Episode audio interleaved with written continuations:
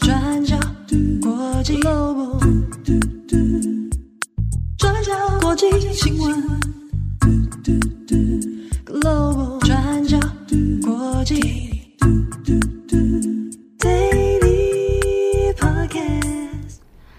大家好，欢迎收听 UDN Global 转角国际 Daily Podcast 新闻。我是编辑会议，我是编辑木仪。今天是四月十八号，星期二。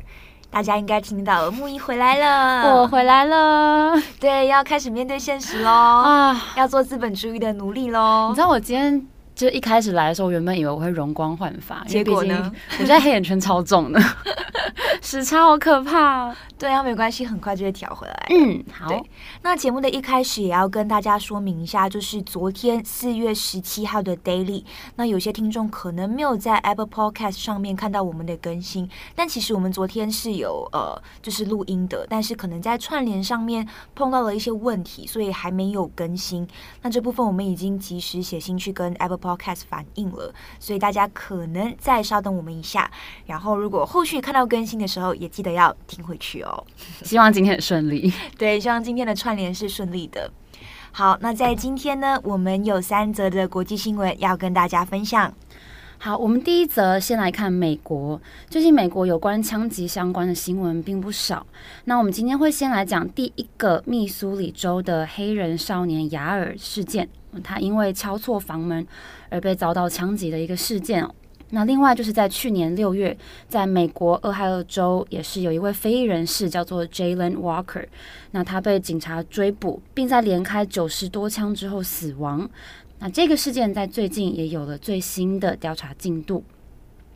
那我们先来看第一则，在上星期四四月十三号这一天，美国密苏里州堪萨斯城有一位十六岁的非裔少年叫做亚尔。那他的爸爸妈妈在晚上请他去朋友家接他的双胞胎弟弟回家，但是雅尔搞错地址了，走到了隔一个街区的一栋房子前面。那没有想到他被这个屋主从门内开枪射击，头部还有手臂当场中枪。那根据《纽约时报》的报道，雅尔是中枪之后带着伤到附近的一间房子来做求救，那之后才被紧急送往医院治疗。那目前雅尔已经在星期天顺利出院了，目前在家里养伤当中。那开枪射击雅尔的人是谁呢？原本警方没有要公布他的身份，但是随着舆论不断的延烧，那现在他的身份也被公布了。他叫做安德鲁莱斯特，今年八十四岁，是一位白人男性。那他在被警方拘留二十四小时进行调查之后，目前被暂时释放。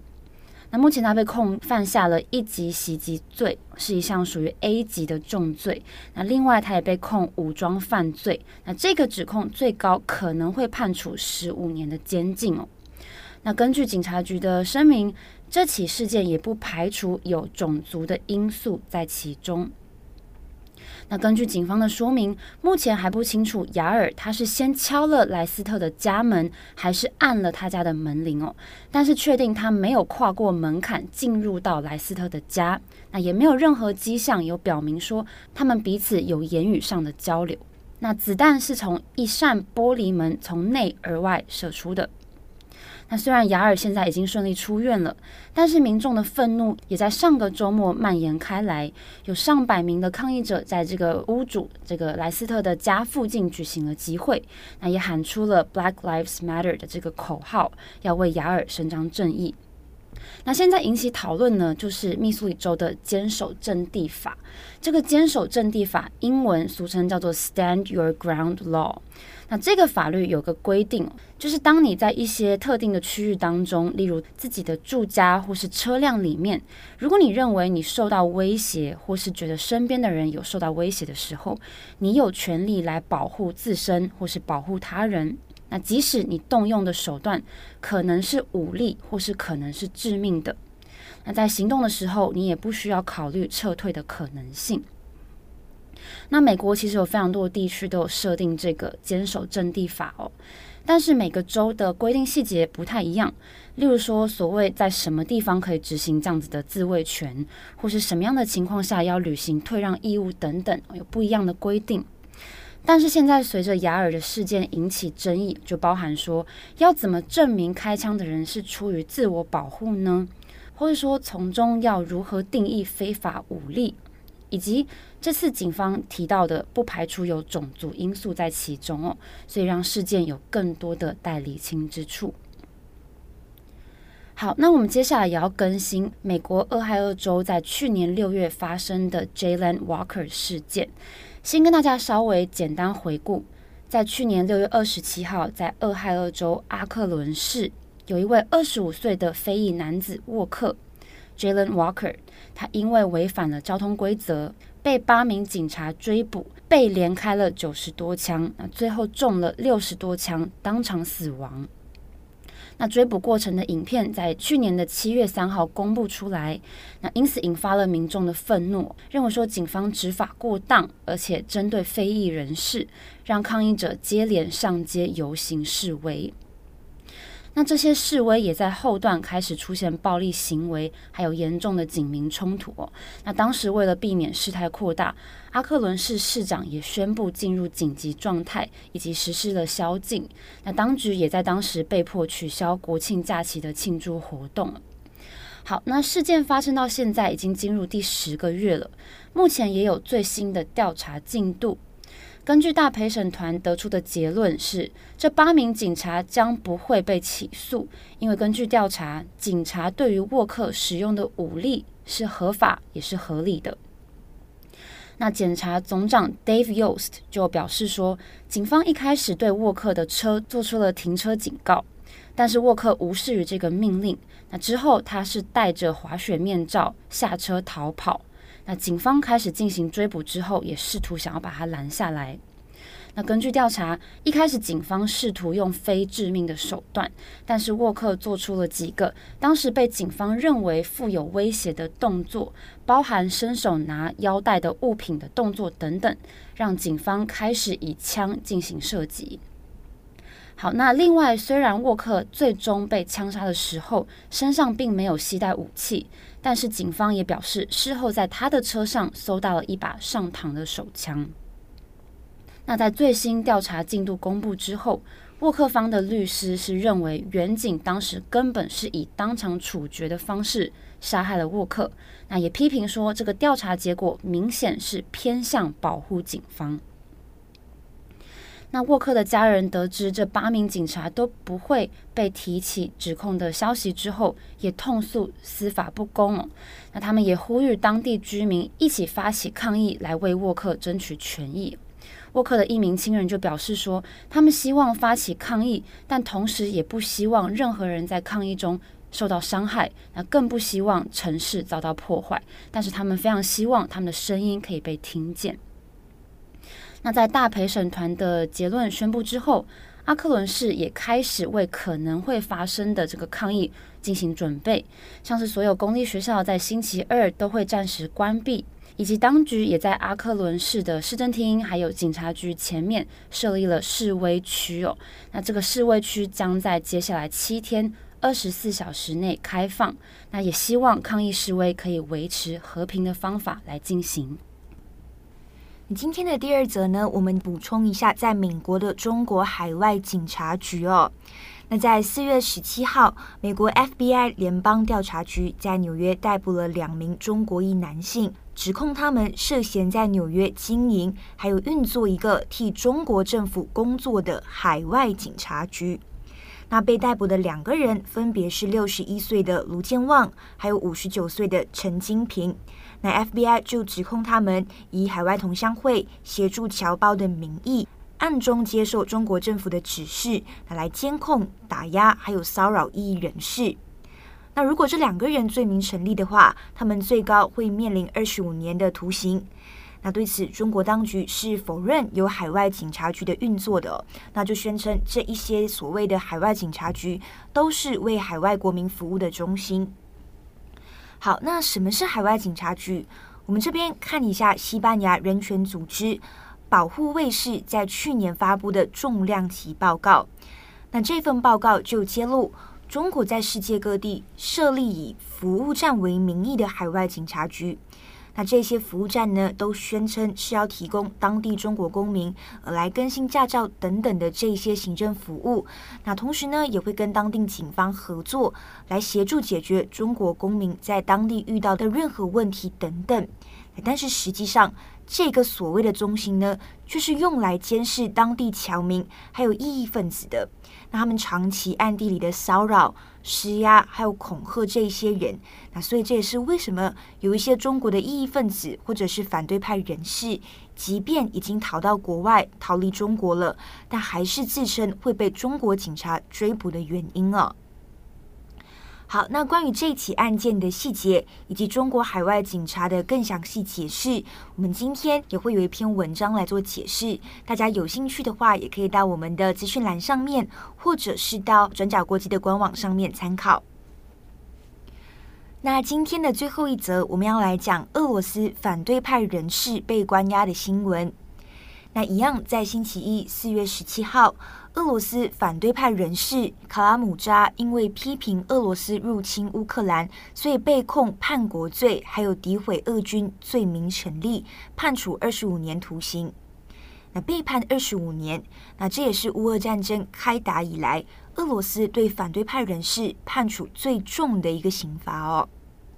那今天我们就要来介绍卡拉姆扎这个人。那从他过去的经历来看，是一个非常值得尊重的反战斗士哦。那卡拉姆扎四十一岁，长期以来一直是俄罗斯的反对派人士，同时也是一名历史学家，还有倡议分子。那过去也有一直帮《华盛顿邮报》撰写专栏等等。大家如果有兴趣，都可以去做搜索，可以发现他的专栏都在批评普丁，还有俄罗斯的入侵战争。那在水生时期，卡拉姆扎是在剑桥大学获得了历史学士还有硕士的学位。那在学期间呢，他就已经开始帮俄罗斯还有英国的新闻媒体来写文章。那接着也开始从事了新闻工作，赢得了许多奖项。此外，他也有研究俄罗斯的贪腐行动，那也有拍摄纪录片来记录俄罗斯集权的腐败哦。那所以，他其实早就已经被俄罗斯当局盯上。那像是卡拉姆扎，其实跟涅姆佐夫非常要好。那涅姆佐夫呢，曾经是俄罗斯的前副总理，那后来是跟普丁不和，就经常批评普丁，到最后也就成为了俄罗斯非常著名的一个反对派人士。那在二零一五年，他就坚定的反对乌克兰战争。那其实，在前一年是二零一四年，当时候俄罗斯是入侵了乌克兰的克里米亚半岛嘛，他就坚决反对这个战争。那也曾经呢，跟媒体声称，担心自己会被普丁杀害。那结果就在二零一五年二月的时候，涅姆佐夫就被枪杀了，而且呢，被枪杀的地点是在克里姆林宫附近的一座桥上面。那所以这样子的一个行为，似乎也给出警讯来警告卡拉姆扎，这就是批评普丁的下场。那确实，卡拉姆扎接着在二零一五年还有二零一七年都因为中毒而陷入昏迷。那对此，他就指控克里姆林宫就是幕后的凶手。那但是克里姆林宫当然是全盘否认的。那后来时间来到了二零二二年，那俄罗斯入侵了乌克兰，华盛顿邮报就提到，卡拉姆扎其实拥有双重国籍，分别是英国和俄罗斯。战争爆发以后，其实有很多手持外国护照的人都已经逃离俄罗斯了。但是，作为一个已经被俄罗斯当局盯上的异议分子，卡拉姆扎没有选择离开。那相反的，他选择留在俄罗斯，那认为只有和俄罗斯公民面临同样的苦难，才可以真正来倡导公民的权利和自由。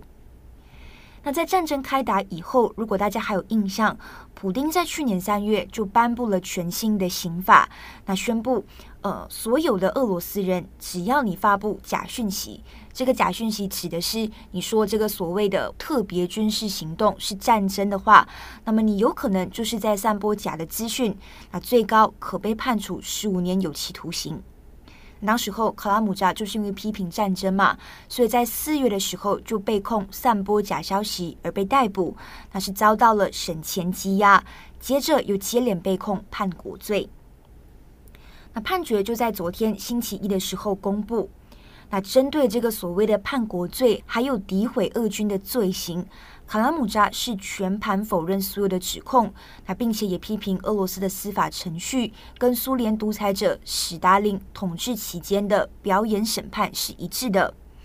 那我们知道，其实，在俄罗斯，类似的审判都是以闭门秘密的方式进行，所以外界其实也不清楚实际上的进行方式。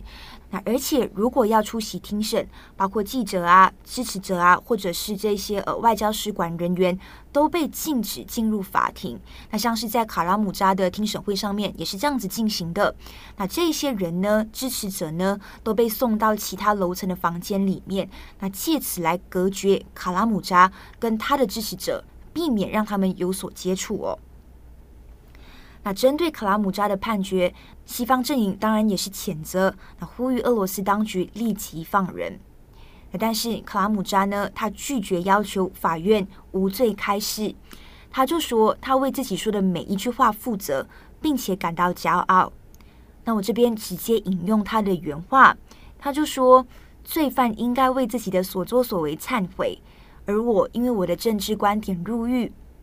我坚信，笼罩在国家上空的乌云终将消散的那一天，当我们的社会都意识到这个政府以国家的名义犯下了多么可怕的罪行的时候，所有的人都会清醒，并且感到羞愧。那这是卡拉姆扎的回应哦。那现在呢，外界担心的其实也是卡拉姆扎的身体状况。那我们上面提到，他被下毒了两次之后，医生其实也有诊断他患有多发性周边神经病变，他的脚跟左手其实都有出现麻痹的症状，而且可能还会持续恶化。那担心如果再被关押，他很有可能活不过二十五年。那最后我们这边也稍微来补充一下，另外一位被关押的，那也是俄罗斯著名的反对派人士纳瓦尔尼。那他也曾经被俄罗斯下毒。那针对卡拉姆扎的判刑，那纳瓦尔尼也表示非常的愤怒。那就有指出，卡拉姆扎从两次中毒后幸存下来。那这一次的判刑就是对卡拉姆扎的报复。我们要补充的也是，纳瓦尔尼的身体其实也是出现了状况，而且是相当令人担心哦。那现在是传出他在狱中暴瘦，那肚子也有出现剧烈疼痛的一个状况。那怀疑是被慢性投毒，所以我们可以看到，那这些俄罗斯的反对派人士都被关押在狱中，而且情况非常的恶劣。那也因为在狱中有太多未知的危险状况，那这也是外界担心卡拉姆扎身体状况的一个原因。好的，那么以上呢就是今天的三则新闻更新。在我们录音结束的时候，也收到了一个好消息，嗯，那就是 Apple Podcast 已经恢复了昨天四月十七号的 Daily，所以欢迎大家赶快去听一下昨天的集数，一次服用两集。对啊，我们昨天其实，在节目上面，我跟七号还有感谢，就是听友们，嗯、就是涌入的大量鼓励，我们都收到了。哎、欸，其实我在我在国外的时候也有收听这样，然后因为我有看留言，嗯、然后想说，呃，怎么会突然出现这么多正能量？发生了什么事情？是不是？然后那时候一一时还有点担心你们，想说，哦，你们是不是发生什么事？结果听完之后就觉得，嗯，听友真的非常的善良。对啊，还有听友梦到我就是甩头，就是跳舞，其实。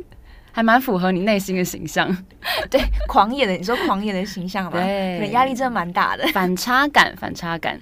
好啦，一样的祝福大家有一个美好的星期二。我是编辑慧仪，我是编辑木仪，我们下次再见喽，拜拜，拜拜。转角国际转角国际新闻